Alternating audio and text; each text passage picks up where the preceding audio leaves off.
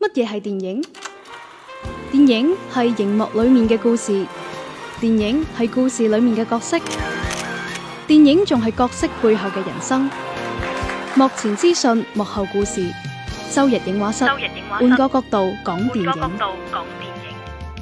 好诶、呃讀一下評論先，吓一上嚟讀評嗯唔論，係因為因為好過癮啊！我就就啱啱我見到群入边咧，诶，有 開始咗噶啦，有有人係啦係啊，你都唔知咩？招呼都唔使打，唔係啊，見到阿三水專喺個群度啊，唉，最近就算錄節目人都唔齊啦，咁啊咁啊有人話唔會嘅，阿福都翻咗嚟啦，咁跟住又話，唉，鄭老師唔喺度啊嘛，上期阿 Lu 都冇錄啊嘛，跟住仲有個人問阿 Lu 係邊個？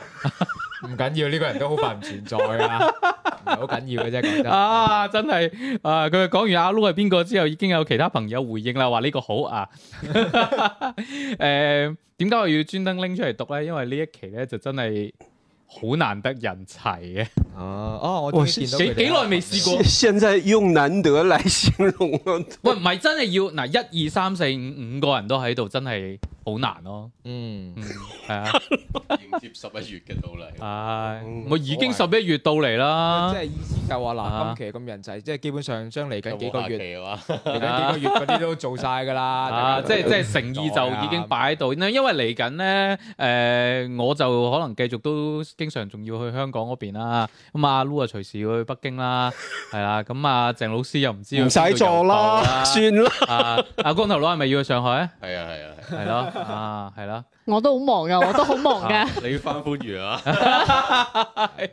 喂，好遠嘅番禺，啊真係 你知唔知啊我嗰鬼日城嘅，我嗰日高中同學誒，即係啊高中宿宿宿宿舍，啊咁就大家聚會食個飯，跟住有個人咧話佢自己自己咧而家山卡啦，翻工嗯啦啊，可能趕唔過嚟啊。嗯嗯咁啊啊咁啱咧，佢嗰晚又誒即係趕到過嚟啦啊，有三跟住大家問佢：喂，你而家邊度翻工啊？好遠咩？佢話：嗯我番禺市橋咯咁樣。嗯哦哦我話市橋你都話好遠啊，過嚟天河食飯啫乜喎。三號線一路過嚟咯？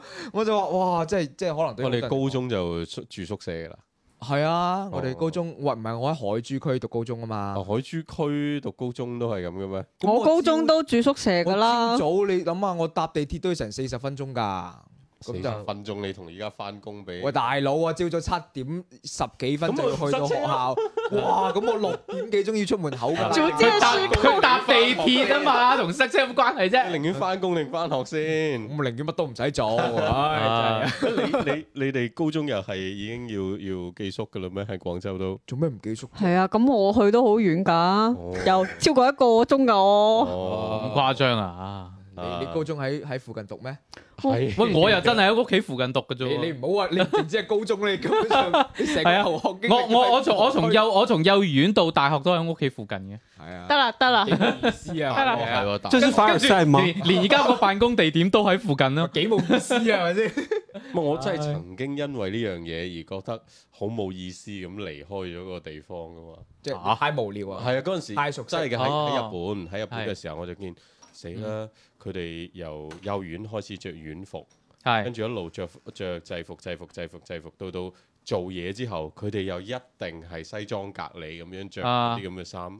哇！你人生好似一路就被定型晒之後，你會覺得啊，好似一眼望到頭咁，會覺得冇咧。其實去到邊都一樣會被定型嘅啫。係啊係啊，啊，係啦，就係人生好嘢嘅啊！選講擇同講價值咗幾分鐘，果然同電影冇關係。 唉唉，咁 啊。電影冇乜好講啊。誒呃都都有啲電影嘅嗱，上個禮拜可能就冇， 呢個禮拜咧都仲係有少少電影可以講下嘅。首先同大家解釋下啦，因為呢個節目咧就最近真係更新嘅頻次咧就唔係好高嘅，咁所以咧誒、可能有啲人唔係好熟，呢、個係一檔粵語影評節目啊。雖然我哋係接受大家講講國語啊，因為我哋有鄭老師喺度鄭果宇 啊，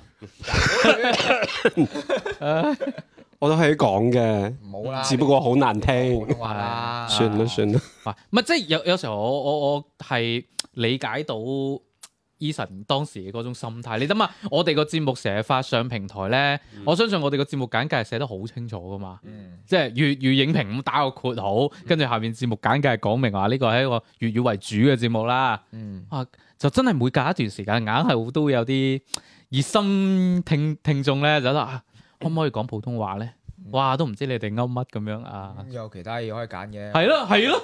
係啊，我當時諗，喂，講真，而家主流嘅影評都係普通話噶啦，係即啊，係但凡係有節目咧，唔唔係影評啦。咁你點主流都係解普通話啊？啦專當然你喺我哋呢度留言可以增加我哋一定嘅流量，我我都開心嘅。 咁但係講呢啲就啊都比較無謂冇咯。所謂啦？唔啊，誒呢啲講真，有人有即係本身流量大嘅人先會有人 judge 噶嘛，嗯我哋係唔會有人 judge 噶。啊 Speak English， OK，let's turn into the uh, English 啊 我 channel 又。真係未接觸過講其他語言，即係誒口述咁嘅形式嘅影評咯。啊，really？即係譬如英文啊，譬如啊日文啊，譬啊如泰文其他啲寫寫寫下半卡分享影評或者做一啲影評嘅你唔好離隻咪咁遠先啦。嘅嘅內容或者係形式媒介嘅話，係咪都係寫為主嘅咧？寫鄭老師直觀係咪啲係咪嘛會？接觸到嘅都係寫為主？即係阿平安同阿鄭老師兩位可能接觸得多少少，係咪即都係都有嘅，只不過係口述嘅影多評定少咯。哦，係因為你係啊始終咧，你嗰個嗰個電台都係伴隨性噶嘛。咁哦，但係你要聽嗰啲有即係影評呢啲又係嗰啲價值輸出型嘅嗯嗯嗯咁啊樣，你你睇文字會慳時間啊嘛，大家都想慳時間。係咩？我覺得聽嘢好慳時間。咁啲人就追求伴隨咯，啊。係啊，啊咁唔你係佢係你某兩種唔同嘅慳時間，聽嘅話咧就係你一路聽，你仲可以做緊其他嘢，係啊係啊係啊用以此為慳時間。咁文字咧就通常一篇嘢咧落嚟咧，就下邊會有個評論成了啊啊，佢話乜乜你乜，仲可以掟落去 AI 嗰度，跟住佢幫你總結呢篇嘢嘅核心。係啊意，思我睇文字我都係好慢好慢嘅，唔知點解，嗯我都係聽我會好少少。哦嗯，我哋有呢啲閱隻讀習慣障礙咧睇一篇嘢咁係啊，啊哦，大概就知道個意思咁就算啦，咁啊啊慳翻啲時間咯。我覺得係冇所謂啦，就咁啦你諗下，我哋講咁鬼耐，乜一乜電影都冇講過，你諗咁啊下，同阿真係聽 音頻嘅時候幾嘥時間啊！係咪先嚇，從阿福開始啦。係哎誒阿阿福啱又過完一趟香港，嗯係係咁啊睇咗《花語殺手》，係咩係啊嚟嘅咧？花園殺手哦，得得得得，你你你你真係唔完 完係全你只需要知道佢係一部二百零六分鐘嘅電影，哦，唔係因為好多人唔係好知噶嘛，哦真係好多人知唔係咩？因為全都知，你真係你連我哋個群都少睇唔係你啊即係即係我嘅意思係話，你係面對更加多人嚟講，好多人唔知呢樣嘢。咁啊啊係，嗯嗯好咁啊因為好畢竟係一部冇喺內地呢邊上嘅電影。係係，哦係係咁啊！當時本身係已經引進㗎啦，嗯嗯啊咁、但係咧誒片商應該係 Apple 嗰邊咯，咁、嗯嗯就話誒唔知出於咩考慮啦嚇，嗯啊咁、就後尾就放棄咗。誒、嗯應該同個內容冇關嘅，但係我覺得同個市場好有關係啦，因嗯為市二百零六分鐘三個半鐘頭，三個半鐘頭喎，嗯係啊嗯哇！真係嗯，阿阿福嗰點我我 我睇完我覺得可以這麼拍，但是沒有必要。嗯但係你係就專登去睇嘅，係啊，我係誒專登，即係有種我嗰日結束咗所有行程已經非常攰啦，但係諗住誒哦你仲九點三個半鐘係咯，你居然係非常攰九點嘅狀係啊係態。啊我記得我上期節目講咗話，盡量大家唔好揀太夜嘅場唔。係咁，越作為一個中意睇電影嘅人嚟越認真講，咁你見到嗯阿馬丁斯科塞斯咁係咁，佢就算三粒馬鐘，丁斯科塞斯你好似啊你都可以誒，我可以誒 係越夜越精神定係夜場優惠啊？都行係得閒，係真 係唔係係真係得閒，即係得佢應該得係揀嗰日咗同我之前去睇同一間影院，係哦同一係啊個時段。係啊因。為如果我我再唔睇嘅話，我第二日冇時間 OK 就跟住就要走噶啦。嗯即係你呢個就你你就算唔夠力係或者係好攰，你真係唔睇你就就淨係可以睇資源嗯噶啦。呢個我就上一期節目咧就講咗下嘅感受嘅，簡單總結落嚟咧就係對於李安納度咧就全全程都係一副表情嗰種係感受，同埋真係同羅伯 Sad 迪 face 羅伯迪尼路嗰、個即係喂唔威到係連埋係嗯幾震驚咧！同羅伯迪尼路嗰個對手戲真係完全被吊打嗰種感覺誒、誒呃我就覺得還好啊咯，就誒、可能呢個角色都係適合翻佢嗰種表演都 OK 嘅，尤其係佢最後有一個 confession 咁樣，啊佢、最後會有一個誒、一半嘅良心發現啦，或者就有佢自己有一個掙扎，同埋有一個猜穿啊嘅，咁嗰、個部分咧就都可以令我睇到一啲啲佢嘅呢個角色唔唔係淨嗯係蠢且壞咁簡單咯，可能就多咗少少嘢咁樣咯。咁當然啦，最後咧專門整咗一幕咧，即係用一種比較特別啲嘅方式嚟講翻每個人嘅結局啦。嗯，係啊，哇！嗰嗰下咧，你就發現，嗯，哎呀，幾過癮喎！真係，即係衰嗰啲人咧，未必條命差噶喎，即係好人咧，又真係嚇咁撈都係咁噶啦啊， 咁你睇翻現實都係咁噶啦。你睇下我條條命幾差幾苦咧，係咪先？唉，佢佢令我覺得有啲冇必要咁長啊，即係我好少睇佢嘅戲會覺得冇必要咁長嘅。真係㗎，唔係誒我我有呢種感覺，但係咧，我上一期又講過，但係我又唔知點樣話你，譬如話你，即係如果你從二百零六分鐘你刪到二百分鐘，咁冇乜冇乜必要。唔係因為但係佢即係諗唔到有邊個大篇幅我可以成嚿唔要佢。佢有好多嚿都可以揀啦，好唔好？佢唔知點解依家變成咗一個即係驚死你睇唔明嘅一個導演啊啊！咁啊係，年咁啊紀大啊，可能因為誒、呃如果係 Irishman 嘅話咧，我會覺得誒、呃因為佢拍緊一個黑幫嘅故事，咁試試咁黑幫故事咁誒、呃大家可能有啲利益嘅鬥角啊，或者嗯係一啲咁樣嘅嘢，你你去睇，或者係睇睇佢哋各自嘅性格同埋嗰種唔同嘅性格係，嗯我覺得係 make sense。但係呢一部其實就係講一群白人點樣去。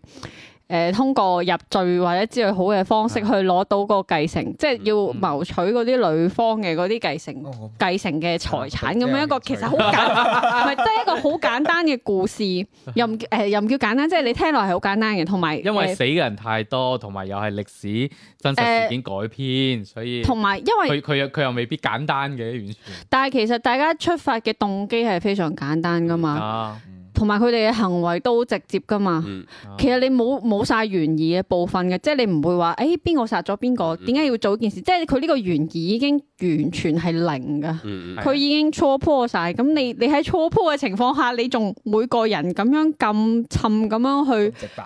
去去拍好多好多廢，唔係佢係更加廢話更加咯多想體驗嗰個人嘅誒、呃即係李安納度嗰個內心嘅變化啊咁冇樣。即係佢佢之所以咁快將個懸念揭開，即係從呢個角度，從一個加害者嘅角度去講呢個故事嘅話，咁其實佢係想表達呢樣嘢咯。我覺得佢冇拍好咯，就係、因為佢所有嘢就係驚死你睇唔明，跟住好直白咁樣，嗯而且好有順序咁樣一嚿一嚿拼圖咁咁啊樣係放出嚟，所以就對於一個咁樣嘅導演，我我九點幾特登三個鐘坐喺嗰度，跟住睇咗一個你好好好沉咁樣，啊，你明唔明啊？即係嗯唔係你佢，但係佢拍咁樣問唔你，係停110停你等我講完先。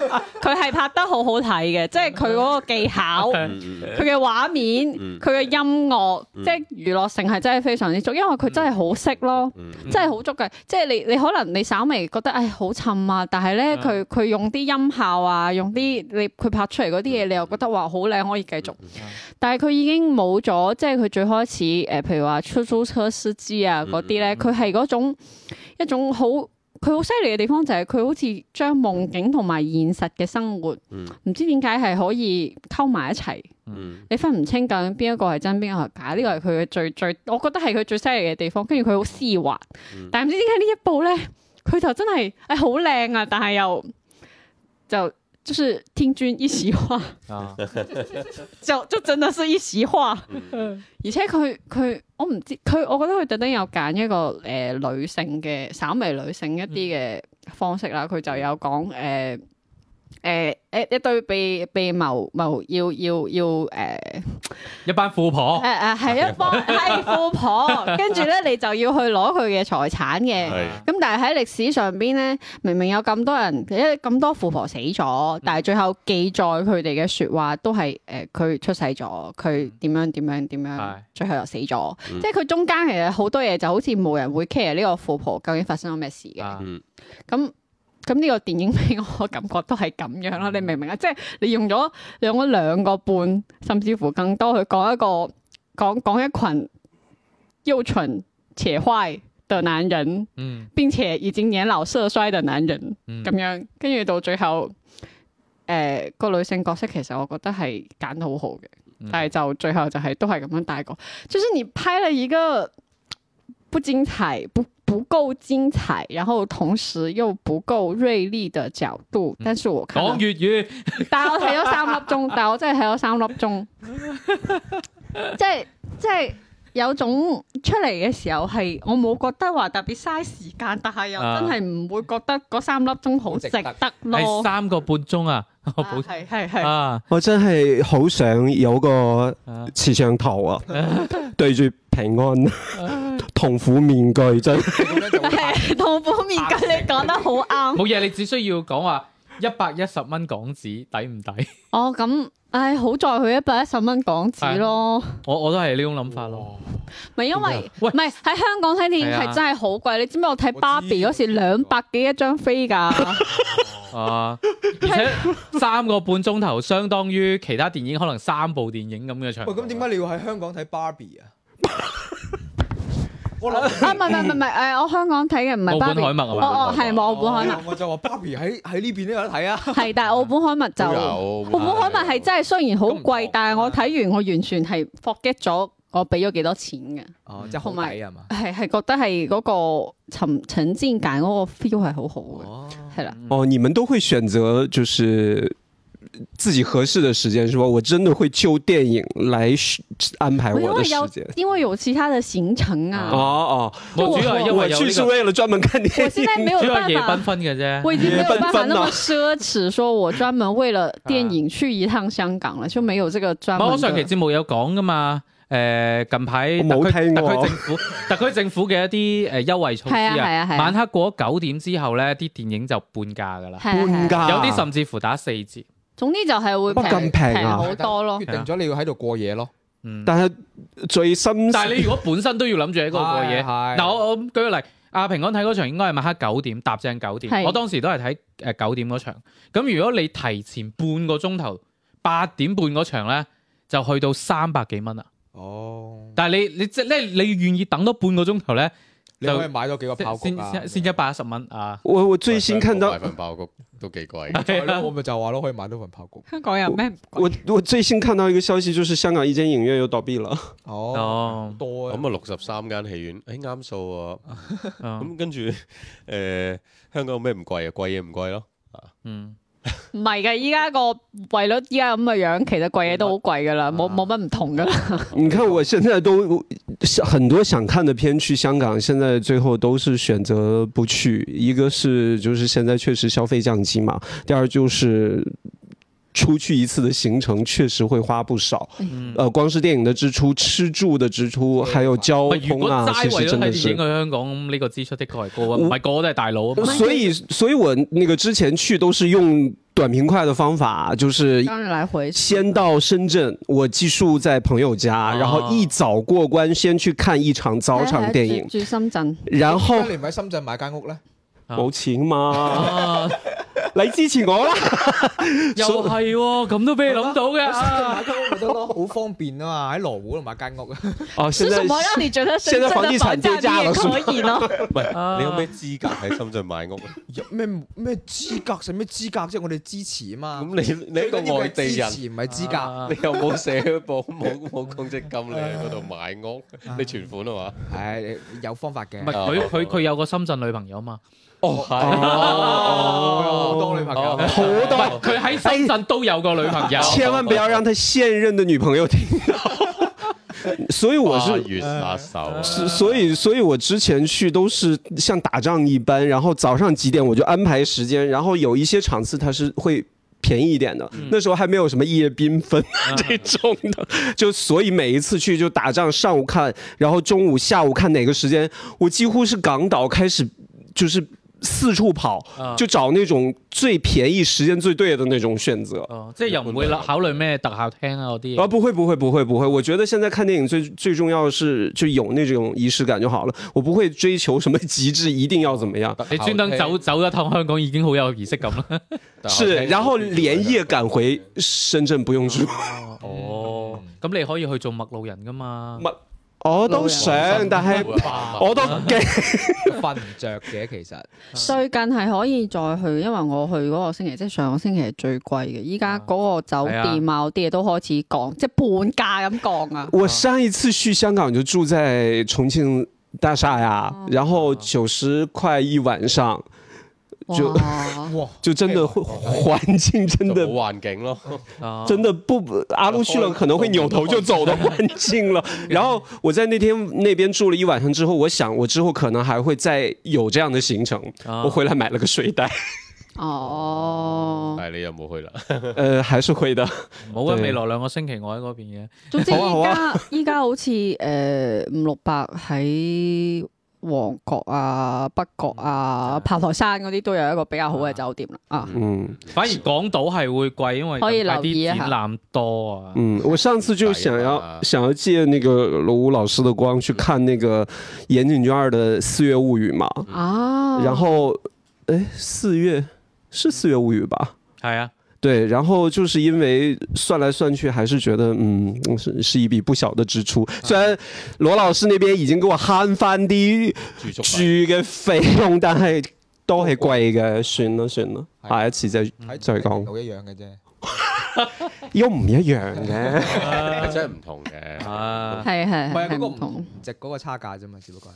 咁啊，睇我咪下值唔你值想呢樣嘢，每個人個衡係啊量唔一啊好即睇係樣。我我淨係代表我自係己。啊係，因為因為近排我都有啲朋友誒專登即係走去英國睇英超啦。咁咁咁其實我。哦，咁英超你唔係因為我諗咁我喺電視度睇都係一樣嘅啫，尤其是踢成咁嘅樣。嗱老 老我實真實，的是很生气你这种说法。现在所所有文艺片，现在反而更加没人去看了。唔係咁啊！大家你諗下消費降級，仲睇你文藝啊揾到食先啦，文藝。咁啊，你睇下我哋係玩啊嚟緊雙十說得對一說得對數據就亦都可以睇得出消 費降級到咩情況。喂，我今說得年對真說得係對嗯咩都冇買喎。哦，咁我我就有買嘢嘅，不過同嗰個節日冇關，點解嘅啫？係啊，你说双十一吗哎呀？整我个早就已经不过任何的购物节你諗下近排賣得最 hit 嘅係乜嘢啊？哦。你知道我最近昨晚上下单了一个什么？什麼？你们每个人都打一下吧，好 吗？我昨天晚上下单了，就是哎就是。就是那个，就是有对眼睛好的，那叫什么叶黄素的维生哦片，素我片，知道这个我 会，这个我懂。这个来来来来，我公司 买，来我公司买好吗？真的很多，。给钱呐，给钱信买可以，哎，我玩得了，嗰啲玩得了。乜我已我已經諗到呢一期嘅標題就係、人齊了，但沒怎麼聊電影。解下澳洲嘅品牌啊，吓，嗯嗯哦賣嗯嘢嗯，啊嘛哇这个这个我撞会，这个我会， 这个我哎会，啊喂，我依家先知咧，原來我哋喺台灣地區咧都係誒、呃有有雙十一㗎，跟住咧我最近睇連啲兒童台 YoYo TV 咧嗰啲咧啊都喺度講緊頭先阿鄭老師講嗰種成分叫咩葉黃素啊嘛，系啊系啊系啊。 即係突然間佢好似轉咗個 channel 咁，好熟悉啊我都你。可能被解毒了，都係有都 有你。可以，也可以买鱼 油，哇！就是鱼雷油，锋就雷是雷就锋是鱼油也有这个成搞分，翻广东话， OK，然后还能还能就是对身体是你看他有都益嚟的知足嚟我哋節目直播賣貨應該唔遠啊。哎，可以呀、啊爸爸啦，好 嘛？大貨。然后我就卖卖电影票。誒係咪係咪好少啲直播帶貨五個主持人㗎？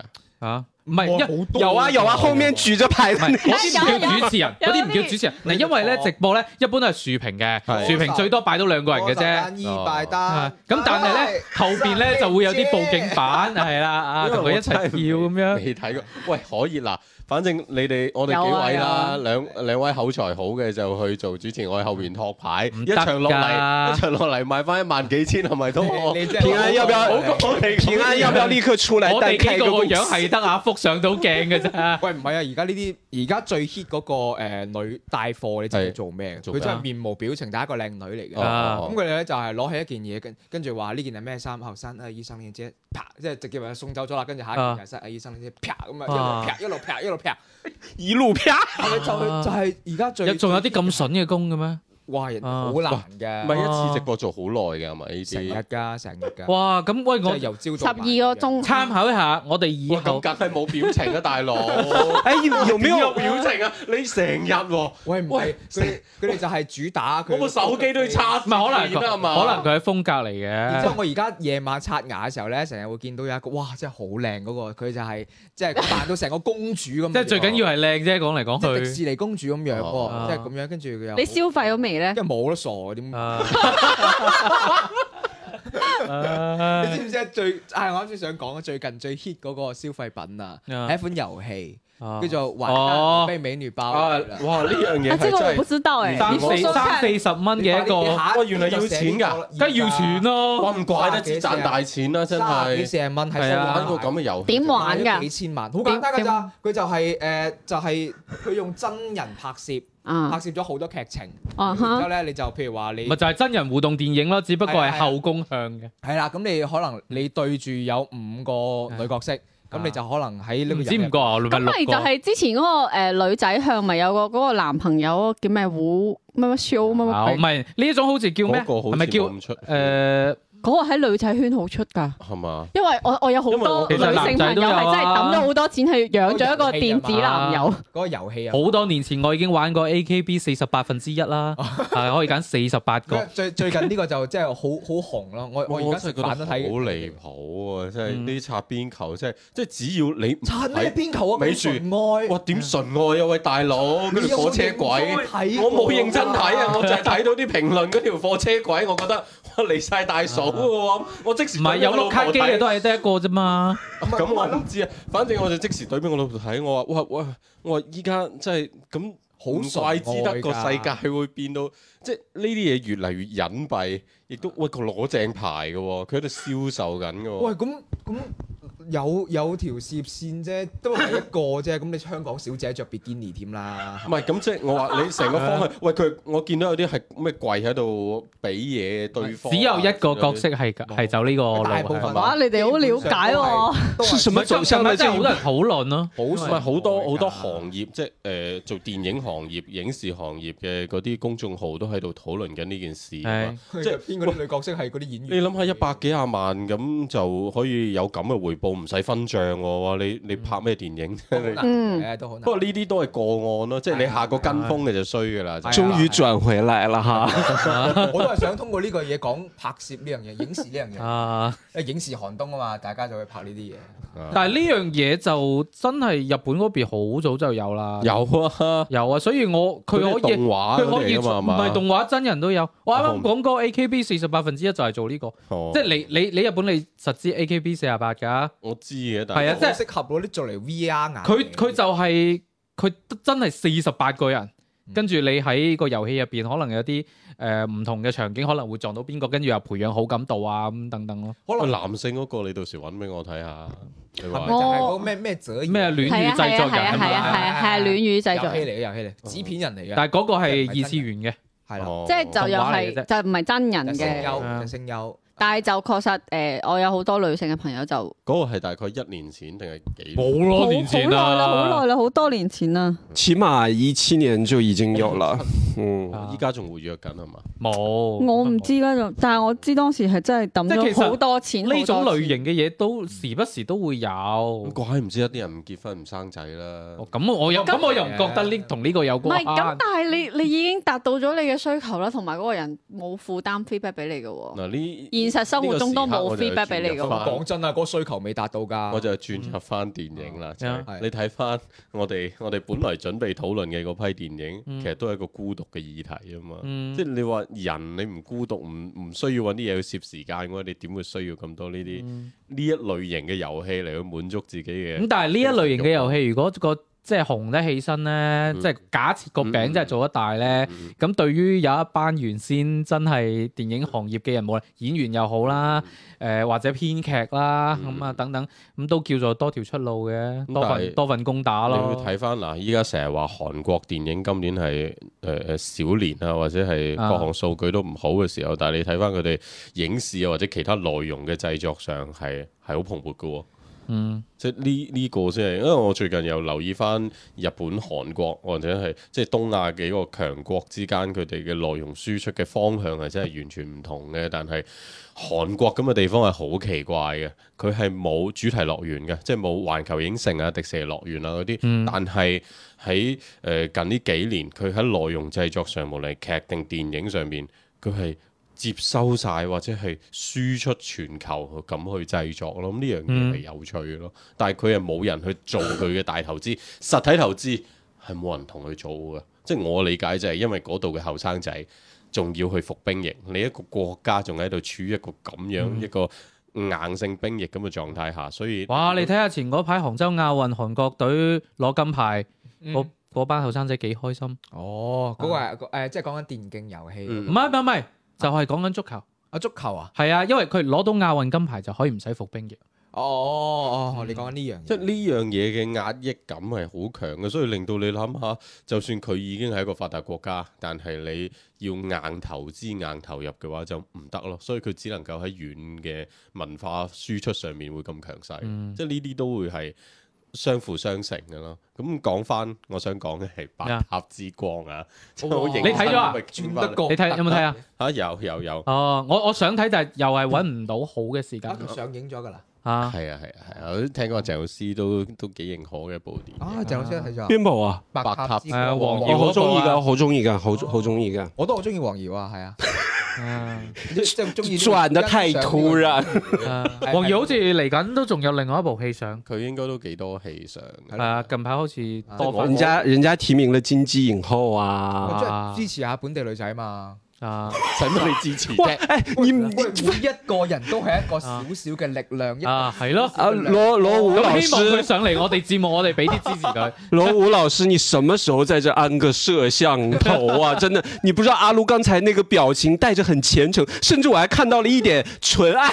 冇㗎，佢佢啱啱講嗰番説話應該真心真意嘅。係啊，我真係支持人哋啊係啊，嗯嗯咁。我突然之间又想来细数一下阿卢的历任的那些女神太，太多啦，唉。邊度數得啊個晒個都好震。嗯哎，古早那几个。誒唔係你繼續講啊，繼續講。白塔之國係唔係即係成部電影我係誒 OK 中意咯，但係即係如果由優缺點講起先，可能缺點會講得多一啲咯。嗯係啊，咁啊，整體阿鄭老師即刻有啲表情嘅變化。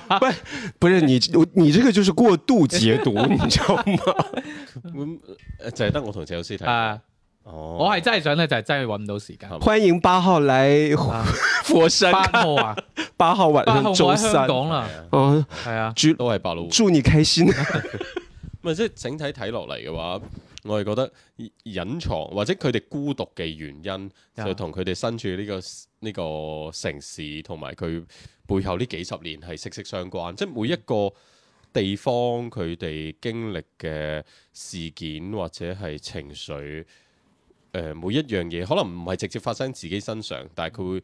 一代一代咁去研習落去，研習到去最後女兒最細嘅呢個細路女呢個角色入邊，可能亦都會喺度重複重複緊上一代或者上兩代嘅你講得咁結果玄學啊咁樣。唔係因為成部片嚟佢都好玄幻即嘅，係即係即係世世代代都過住同樣嘅路線嘅但係生呢活個。城市佢就即係其中一首詩或者一句誒、呃、課本嘅對白係由呢個細路女同佢老豆一齊呃讀出嚟，呢、個城市喺度移動緊。啊，誒佢哋喺度移動緊，佢求其捉住一樣嘢，就當呢樣嘢就係佢哋嘅根或者佢哋嘅情緒嘅共鳴點咁。嗯咁嗰樣嘢係咪係咪唔知？但係反正捉住就捉住先咁樣樣咯，即嗯係人就係咁飄渺啊嘅。你去到邊度或者你你你有咩情緒係上一代、下一代再延伸落去咁樣，不停咁去去去干預住佢，而呢種孤獨感係搣唔甩、走唔開嘅咯。哇，係好文藝啊，咁深沉嘅喂，。但係部片其實係係又好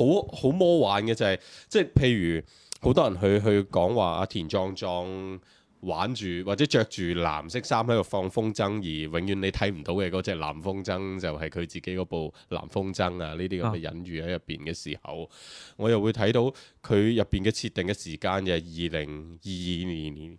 嘅北京係可以城市同城市之間 c h e c k 咁轉自由來二往零二啦二，年係啊，即係我哋嘅舊可以年啊係啊，三月份開始一路你出京入境，哦即係同埋平後面行嘅世界係啊，即係你只能夠咁講啦，即係所有嘅嘢又又疑幻似真，因為佢好多夢境啊、幻想啊同真實又係咁樣切換喺入邊嘅時候，又咁會咪令你咪好好頭暈咯，會誒呃佢、會比其他片會好啲，因為佢節奏好慢，即係我都睇到瞌眼瞓㗎，啊唔算但係佢節奏會好慢好慢咁去呈現翻呢一啲嘢，咁所以同埋即係作為一個一個適齡嘅家長嘅時候，見到一個同樣四歲嘅小朋友係比一個實際嘅四歲嘅小朋友要高 百分之十幾二十嘅時候，嗰可種能北方嘅咧。即係唔係啊？咁你後邊仲有啲誒，咁依家我哋啲小朋友好多都係北方嚟廣東住嘅啫嘛，嗯啊咁你跟住佢哋嗯營養好啊嘛嘅。作畫你知唔知姚明個女四歲幾高係啊？點同啊？ 咁佢入邊都有交代翻個小朋友啊爹哋媽咪嘅身高咁啊，即係每一樣嘢嘅唔真實，又會令到我喺部戲入邊會感覺到有啲失真或者失焦咁嘅感覺咯。哦但係整體落嚟係 OK 嘅，就性別之間嘅有被攞出嚟講過嘅嗰種情感，我喺入邊又覺得。符合翻佢啲契機咯，但係嗯唔係一個敘事嘅焦點。白塔喺我之理解光入邊到目前為止係四百萬票房，我覺得四百萬票房唔差咋，係啊，我咁真400係萬陰公啊。鄭老師覺得咧，多啲都冇啦，四百點零，四百點一，係嗯，嗯因为最近这段时间，可能大家对于《白塔之光》的探讨度又上去了，因为它时间比较长，嗯呃，两个来小时的时间嘛，所以影院一般排片的这个几率都比较低。然后这段时间，因为口碑啊或者看的人越来越多了，它反而开始有了一些票房的回升，原来是更惨的。嗯原来更惨的。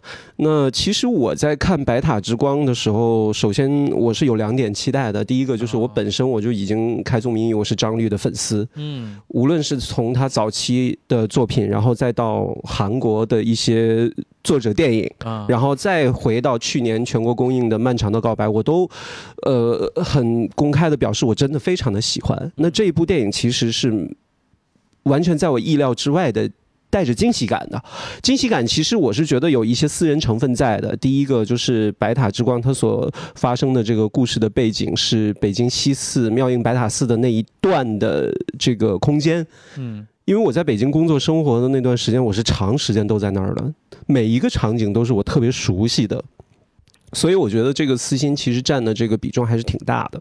然后还有就是因为黄瑶的缘故，因为作为佛山难得一见的一个影视人才，我觉得这个其实是。嗯应该去支持一下的一个一个电影，但是我在看完之后，真的是带给我了惊喜，不光是我所希望在《白塔之光》看到我想看到的张律，还有就是在《白塔之光》之内，我看到了有一些回归到在韩国庆州类似于这些电影《咏鹅》这些电影当中，张律表现出来的那那种感觉，就是人与自己的感情的关系，然后与城市的关系、与城市历史的关系，它都做了一个特别完美的一个融合，也就是在一个北京的中年男人的身上，北京短中短年男人，对短短的这一嗯一段时間裡我面，馬馬上腦海入邊就浮現出幾個人出嚟，啊幾 個人 邊個？唔係你唔識嘅，咁樣咁我哋喺北京做嘢， 北京啊中年同男，事係嘛？北京中年男人係最多噶啦，係總台定係雲聽啊？都係都係啊。对，其實我是覺得他在這個人物身上賦予了太多層的這種人生人近中年之後的那种殘殘败，不也不能說是殘敗滄桑的那種感觸在裡面。所以我是覺得這部電影它蘊含的東西太多了，它可以聊的東西也太多了，无论是。诗歌、电影、文学，其实在里面张律塞了很多的一些文化符号在里面。我觉得这个其实是呃我很难得一觉得在中国当下的作者电影当中看到的一种人文电影的那种情怀在里面，所以我是很喜欢这部电影的。虽然它很长，我也会觉得很长，但是我觉得看完的那一刻，我是觉得哎。 就结束了。嗯 然后还有一点，里面有一首大家耳熟能详的歌，从来没有感觉到这首歌会给我带来什么样的一个内心情感的一个触及。但是在这部电影当中， 唔通係海底撈嘅生日歌？唔好乱讲啊！留翻啲懸念大家去睇啊！对，在我應該知你講邊首，啊对，其实他也每個人都講，对啊，他都拿出来专门做了一个宣传的一个视频嘛。我是觉得在那首歌出来的时候，我觉得人到中年的那种情感，对于城市的这种情怀，我觉得融进去了特别多的这种很玄妙的感觉在里面。所以我是觉得这部电影就就是我觉得。张律在回归到华语电影创作的这个过程里面，通过了之前的漫长的告白，从内地又转去了日本，现在完完全全在北京发生的这样的一个故事，是充满了太多情感在里面的。嗯，呢一部片啊 Lu 可以留意一下嘅啊。我覺得佢唔一方係中面有意黃咯。妖，另唔係一方面有黃妖，另外一方面咧，我睇到個數據咧，話呢部電影咧就呢個入場觀眾咧女性比例佔到百分之六十六點八，而且基本集中喺呢個二十到二十到二十四歲啊嘅。我咁咩我數肯定據嚟肯定唔㗎會？因為呢啲咁嘅嘢去支持呢部電影嘅，啊但我都有興趣探討下呢個數據係咪真嘅。 企喺門口 啊！首先， 我覺得黃耀喺呢部戲入邊反而係效果唔係想像中咁理想咯，特別開頭啦，真係有啲生硬啦。第二個就係、誒、平遙嗰陣時，鄭老師好似入冇去平遙啊嘛，今次我有人分享過有部戲就係、誒、香港題材嘅，用世界真細小嚟去做一個。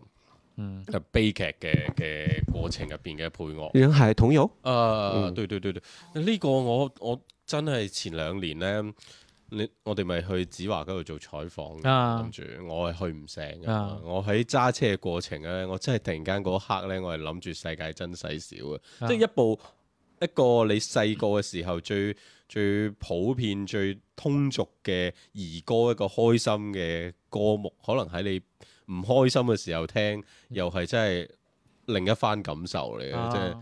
誒呃人人常歡笑，不要眼淚掉嘅時候，嗯你喺度流緊眼淚嗰種嗯時代嘅變遷，或者你自己個人嘅得失嘅感覺、錯落感係好強。但係我喺睇《白塔之光》嘅時候，可能我真係當時冇冇沉浸喺嗰種情緒入邊啦，即係我指嘅係零八年啦。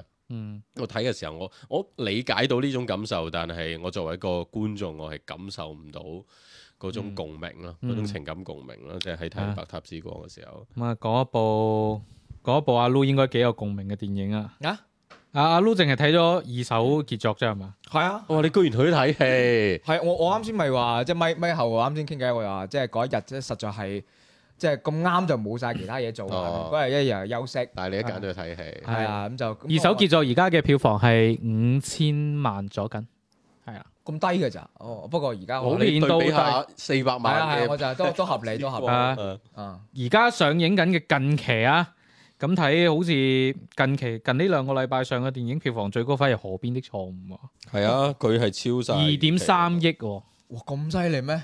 喂，河邊的錯誤咧，我係嗰陣時咧見到好多熱手話睇唔明，啊唔。啱你睇。哦，咁我我都冇諗住去啊睇。里面也有阿卢不喜欢的曾美惠子嘛？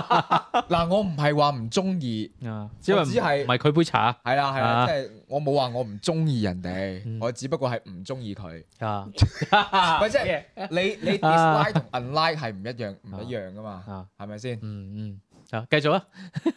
即係即係冇冇乜用，我又冇睇呢部電唔影。係講緊二手傑作，哦我就覺得於和偉佢好啱呢個角色，哦，我真係覺得好啱呢個角色。怎么这么生硬的转正？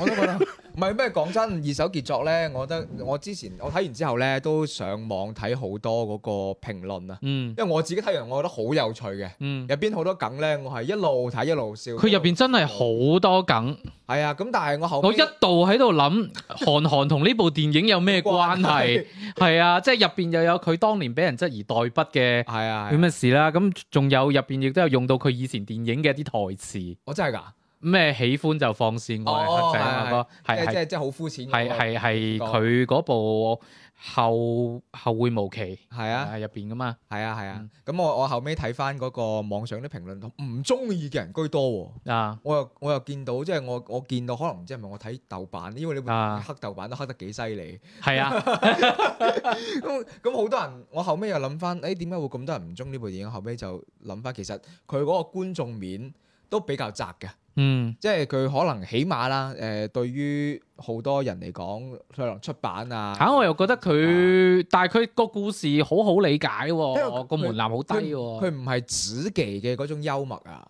佢係嗰種黑色幽默嘅 BL，但係佢都有嗰種好有好直接嘅係啊，咁笑位喺度，但係有好多好多人，好似我而家睇電影咧，我你如果係我知道係一部咁樣嘅電影，我我唔一定會想去睇嘅。嗯即係我而家睇得到嘅電影咧，或者會去睇嘅電影咧，啊真係真係好子忌嘅。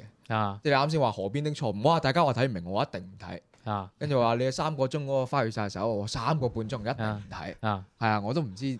但係但係呢個係基於一個咩前提底下咧，我係有幾百蚊嘅嗰個電影券嘅。哦哦即係我睇電影而家係都未使用錢嘅，啊，我都唔想去睇。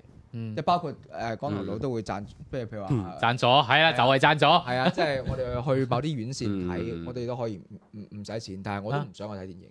嗯咁喺喺呢個情況底下，我會去揀嘅電影就好有限啦。啊，即係我我唔覺得我係少數人咯，嗯，即係起碼我身邊人除咗你哋啊，嗯，除咗你哋，我身邊嘅朋友真係唔點會睇電影喎。而家做嗯冇你睇翻呢兩個禮拜嘅票房都都係咯，知即啦係即係大家嗰個狀態，嗯可能都唔係好關注呢樣嘢嘅時啊候，嗯咁呢呢一類型嘅唔係一種子期嘅啊電，影，佢會可能就更加唔係咁討好咯。嗯咁但係我覺得入邊係好有趣嘅，嗯即係尤其是只要你唔係特別年紀大，嗯又唔係特別年紀細，即啊係我哋呢一代啦、呢一輩人啦咁樣去睇，都會諗到好多嘢咯。尤其是而家社會上邊嘅嘢啊，啊唔係佢對好多社會現象嘅誒諷刺感，其實都講得幾直白嘅。即係我自己今次係新人導演啦，比較係啊應該比較年輕。哇！你知唔知啊？就因為佢新人導演處女作三個字都俾人 judge 到不得了，啊，即係即係。哦哦，性別議題嗰啲，係啊係啊，哦跟哦即係我見到好多嘅負評話，啊哇點解你哋到而家仲要攞處女呢件事去即係形容呢個導演嘅第一個作品咁處咁啊女作或者點樣？咁同埋入邊因因為佢哋頒獎嘅時候都話係嗰個、呃、作家嘅處女嗯作啊嘛。啊，呢件事即係呢呢個名詞其實都引嚟咗好大嘅負評哇㗎，真係！即係我當時都諗唔到㗎。啊依家大大家我大家個個都係敏感肌嚟 唔嘅。，係即係證明我哋諗少咗 哦，你知唔知啊？我哋 諗得即係有人諗唔多夠，咗啊嘛。唔係係啊我哋諗得唔夠多。我哋諗阿下福點睇咧？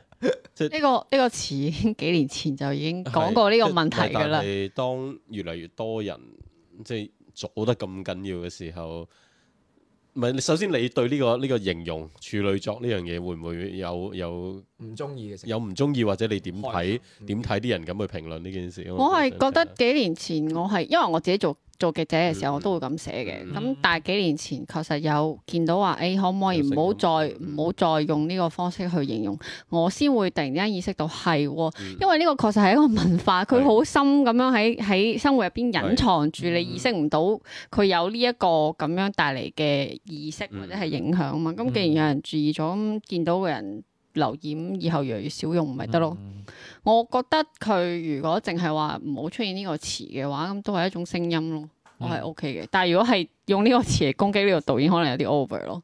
咁但係我覺得最後希望呢個詞慢慢慢慢可以 move on 去其他詞，都係一件好事咯。啊，講完就係咁啦。嗯好講翻部電影啊。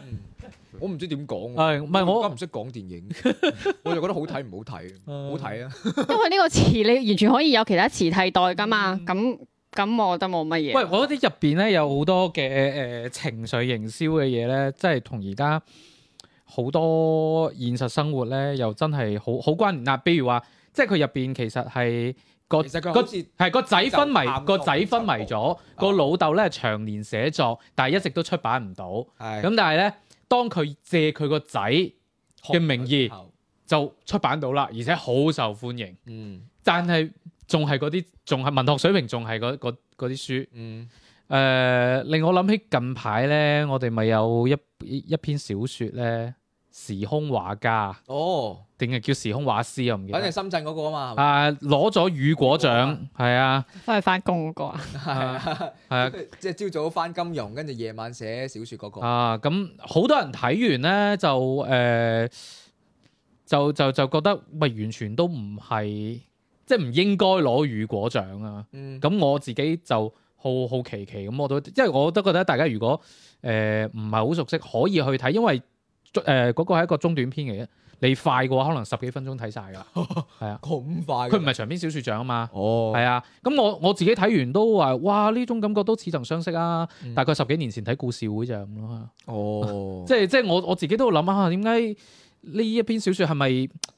誒都、後面我亦都見到我哋台同佢做咗個專訪啦，咁、嗯但係可能更加多真係會放喺一個比較高啲嘅位置啦，話點樣攞獎啊，點樣點樣將中國傳統文化啊點樣結合起身，但係我自己都係睇翻，喂，其實呢篇嘢係咪真係值得咁高讚譽咧？咁、即係亦都會同現實當中會有啲即係對應嘅位咯。我覺得大家好容易被一啲外在啊包裹嘅嘢咁但嗯係我影響自己嘅判斷。但係佢呢個故事佢外在呢個人本身有咩奇怪經歷咩？嗯，你呢個人本身有咩奇怪？哦，咁啊，後尾又有人挖出嚟嘅，話今今次因為呢個雨果獎嘅頒獎典禮咧係喺成都舉行嘅，嗯，咁咁然後咧誒講咗啊，佢後邊嗰呃個誒評獎機制嗯係誒有可操作空間，即係如果因為佢近排好似係呢篇小説係影視化當中，哦，係啦，咁就嗯哦，咁我即係同同最近成都嗰個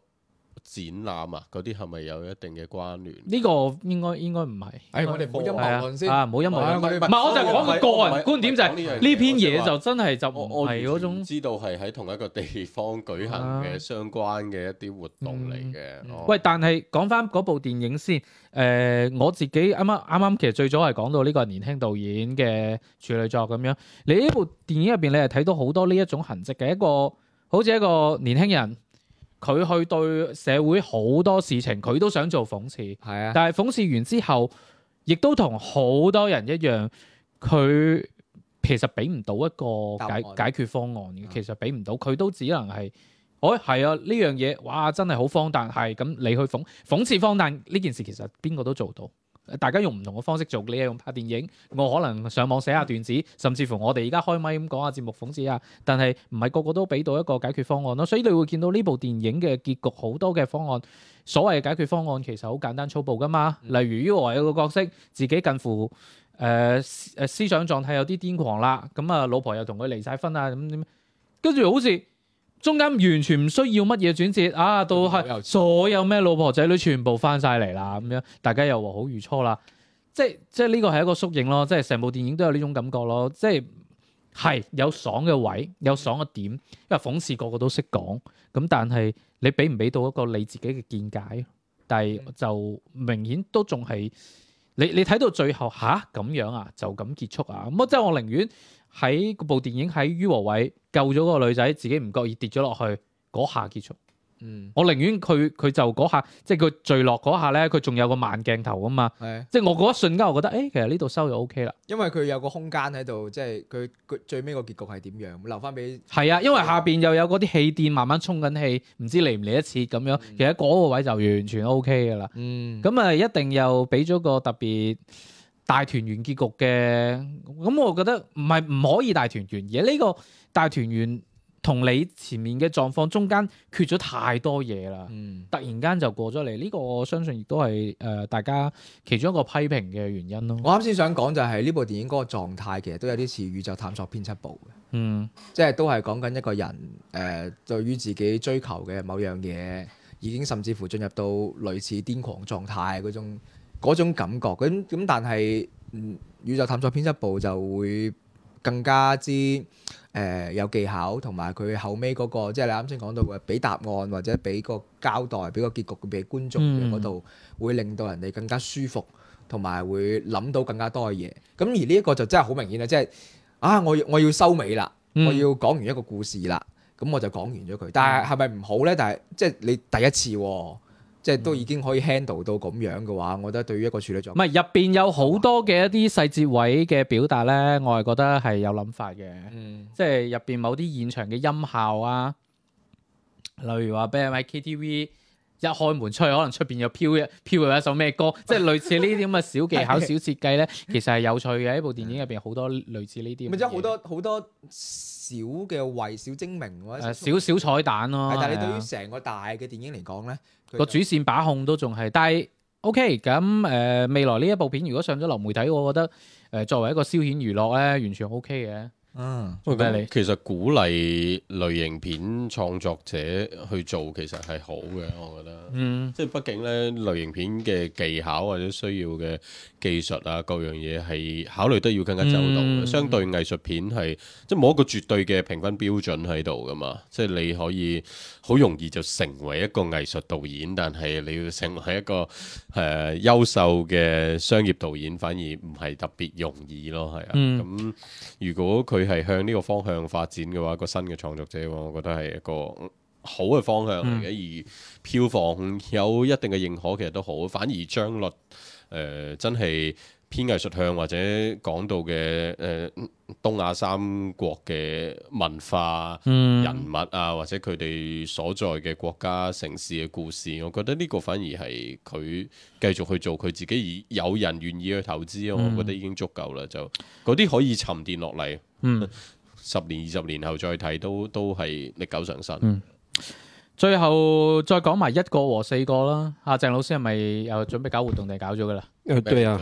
周周这周六会连线导演啊，久美成列来做一个活动，因为这个片我一早我就看了，就是上映前嘛，他们专门到广州来做了一个宣传，呃，非常精炼和有个性的一部电影。但也係唔係好見到佢老豆嘅影子入邊咯，我覺得。我觉得这个是要分开看的，因为万马导演是作为监制来参与的嘛，所以我是觉得这部电影其实从我一开始知道要拍这样的一个故事，到最后呈现的这个效果，我觉得是完全不一样的东西。嗯因为之前我们对于就是西藏地区的这种影像的这种认识是那种的，係，几乎是两种吧，一嗯即係都种係是偏神秘呃，啊。两种风格，一种呢就是类似于像万马导演啊、宋泰佳导演他们所做的那种文艺向的这种创作的影像风格；另一种呢就是主旋律的那种，嗯几乎就是这两种，嗯没有看到在。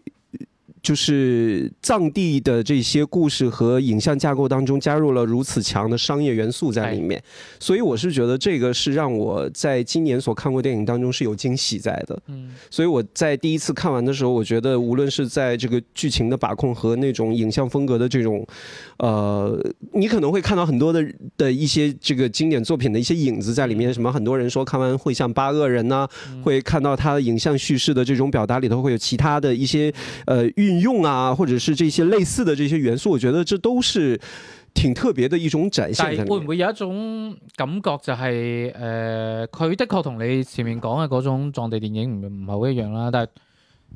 誒、亦都有好豐富嘅誒、商業片元素，包括啲懸疑推理啊等等呢啲鏡頭運用。但係個問題就係、我睇嗰樣有個感覺就係、呢、個古仔，我換個地方完全成立，是啊，係啊。我是觉所得以就只佢只係因為係誒、呃、導演本身係係藏族導演，咁亦都小説本身係係藏族小説咁樣就藏族作家嘅小説，咁所以就搬喺呢度。咁但係誒同佢原先佢阿阿馬馬才旦導演佢入邊可能更加多一啲符號性嘅嘢。佢呢一部係冇乜嘅，所以我先會覺得話好似其實冇乜冇乜太多影子。嗯我觉得这个是要分开看的，毕竟是两个完全不同个体的导演在做自己的这个创作，也有在之前电影呃进入到一些那个国际影展的时候有看过的观众就说了一句很玩味的话，说一个类型片呃一个文艺片的父亲生了一呃生了一个类类型片的娃，我是觉得这个本身是分开看的，包括我周六要做睇咧，我要我要我要做的那场那个交流分享，我说我不会提到太多万马才旦导演的这个东西在里面，只是专注于久美成烈导演他在创作这个电影过程当中为什么会想做这些东西，对于商业元素和本藏地的这些元素的这种融合是什么？我觉得这个作为处女座来说，已经让我看到一些有灵气的东西所在，再加上有他的觸發背關景鍵詞啦，啊，你先，啊繼續啊，哪一个哪一个告诉我，真的我还蛮想知道的。我我哋啱先喺度講起嗰個處女處女座啊，祝你开心。 对，所以我是觉得其实还蛮期待他的下面的一部作品，因为我觉得第一部看到的是风格的呈现，但是第二部其实是很考验导演功哎力呀和突破的这种嘛。嗯对，一个和四个，我觉得是今年我看過还是比较特别的一部影片。最後誒、呃你你覺得最最後佢係俾咗一段，俾咗一句文字去揭曉咗個謎底嘅，哎你嗯覺得係好事定壞事？因為我我見到豆瓣有人講咧，即係佢嗰個古仔咧係講話佢誒嗰個呃古，你觉得要这古么早就开始说透这些？唔係我唔需結尾要，我唔係我 唔係揭揭曉個謎底，佢即係個古仔本身係講個護林員入邊喺護護林員喺佢間木屋嗰度咧就迎嚟咗幾個人，咁有有人自稱話係呢個誒呢、個森林公安，亦都誒話話喺度追捕緊一啲誒、呃即係盜獵者，咁啊個幾個人都係咁樣，咁然後大家誒、呃互相交流啊，共即係有其實有少少劇本殺 feel 嘅，咁但係咧。電影入邊咧，佢又最後結束嗰陣就真係又俾你一句同你明確咁講話邊個係邊個嘅身份，咁我覺得有啲多餘，因為係啊我睇到豆瓣上面有人話，好似喺其他展映嘅一啲版本其實係冇最後呢一句嘅。 我其觉他得，展有冇龍標嘅？嗯，唔知啊，不咪係過咯就唔我覺得這句話和係，但係呢個同攞唔攞龍標，我又覺得唔係有好直接嘅關係。我覺得很多電影都會在結尾有這麼一個東西，我覺得意義和即感係覺少和少概咗念一都啲是推一理樣。快感咯。那有的時候沒辦法嘛，啊，嗯，為什麼就把那種混淆的東西就就帶給觀眾，可能有各種各樣的一些問題呢？嗯 哎，和引入陳嫣最後的一句話，我覺得也是有一種但係異曲佢唔同工的啊我那我種覺得唔感同，覺我覺。得唔同，嗯嗰個係好明顯要找步，我覺得。但係呢個咧就係本身大家玩過劇本殺，可能知即係唔同嘅身份，大家去估啊，你又似層層，佢又似層層。咁其實我覺得帶住呢一種討論去結束呢一部電影，其實對於誒呢部電影本身嘅效果會更加好一啲咯。你唔係話嚇將每一個人嘅身份都講到咁明。我覺得加字幕這件結尾的這件事情，其實很多的時候就是為了能夠得到一個平更好的这樣的一個一個所謂的更好的這樣的一個出口，或者是呃呈現吧。因為我是覺得大家都知道，那個能通過腦補所帶來的那種觀感，一定是會更特別的嘛。嗯，嗯，我覺得這個就很難去陳老評師有價。冇睇過《雪豹》？即係最近攞獎嗰部啊係沒看過，因為他這個現在只正在走影展，還沒有做任何的公開放映。哦，對我很期待。好啦係咯嚇。嗰個係嗰個更加值得留意嘅。咁咪一個鐘啦， 有冇人有補充？冇啊，係係下個 禮下個禮拜應該又唔更噶啦。唉， 啊，咁講定添啦。祝大家開心啦！你幾時去上海啊？但係其實我我可能我未未定啊，未定時間啦。啊但係十三號嗰個禮拜就應該成個禮拜都唔喺度，哦，係啦，嚟緊又有又有嘢忙啦，又有電影上啦。係因為嚟係啊緊都好多。你估下最新嗰部漫威可以攞到幾多票房？最新漫威係咩？《驚奇隊長二》隊長啊，我連驚奇隊長係乜嘢我唔知，啊，點知佢票房？喂你好嘢你連驚奇隊長都唔知，我佢你講喺笑香咩？港你佢去佢唔睇漫威。㗎，喺復仇者聯盟四當年皇后啊嗰個嗰個嗰個嗰個肯定有睇噶嘛？你當時仲去睇零點嘅添，唔係佢冇乜印象咧。唔知即㗎，係你就你你俾佢見到佢可能知又啦換。咗個造我型。知道咩復仇啊者聯盟，但係即嗯係嗰啲嗰啲唔知啊。我有睇到預告咯，嗯喂但係嚟緊係好多就好多片啦，即係係嘛係啊，我而家睇電視劇嗯，哦電視劇有咩推薦呢？呢個我可以同你傾啦啊。！啱我哋我哋咪後咪講過啲，而啊家台灣地區有我有冇人睇《繁城之下》？咩㗎？哇，好似個評分都好高。唔知喎，到時開你哋下睇。睇電視劇都唔知邊個睇邊個，你有啊睇咩電視劇啫？我同佢睇嘅一樣，不過我我哋係睇為咗寫嗰個有稿。生之年咯，啊，新鮮人 B 站都有啊，係，但係 B 站應會該有啲有啊唔同啊嘛。有刪台減，詞改咗，哦有刪但係都減。唔影響理解嘅，因為你喺彈幕嗰度會補充翻俾你知。 哦，原來彈幕有啲咁嘅 用嘅。好，係啊，通常就係咁樣啦。嘅華語嚟㗎，喺台灣哦即係有啲似誒《鼠女養成之》嘅男版咁樣，誒都有人話其哦誒都實係似就係嗰講嗰啲個中年男人咧，啊又不中得年男志，人跟住哦本來就係諗住去。本來就唔掂。係諗住諗住就咁拜拜㗎啦，哦咁但係喺個過程當中又重拾翻對，即係揾翻生活嘅嗰種生活嘅趣味感覺係啦，哦即係類似咁樣咯。即係台灣人拍一啲日常感同埋生活感嘅嘢係真係掂咯，就嗯 嗯，誒。跟住呢部片咧，另外一個賣點，依家好多人寫係因為係阿林心如監製嘅，嗯哦哇！所以林心如係準備佢係好犀利嘅有一檔綜藝喎，啊，好似係首次參加綜藝節目，嗯咩咩咩節目芒？果台嗰邊唔知啊，之前我唔知之前唔係浪姐吧？唔係唔係唔係唔係嗰啲嗰都係嗰啲誒日常插科打諢嗰啲節目，啊，即係傾下偈啊，即係生活萬中藝。係啊係啊係啊係啊係啊，之前見到嘅，哦，啊，嗱應該打開呢個市場係啊。係要噶啦。係啊總之台灣當年還珠嗰邊格格比較得多翻佢，仲可以出嚟揾食係嘛？好似係。啊係啦。 啊做咩？你你仲要回憶咗下嘛？係啊，我諗緊華珠格格有啲咩人咧？我啊哦，咪嗰啲咯，咪嗰啲咯。都係黐住皇上好。嗯唉，好啦，咁啊，今期咧就同大家傾到呢一度啦，之後就再算啦。係啊算啦。啊，拜拜。拜拜拜拜拜。拜拜。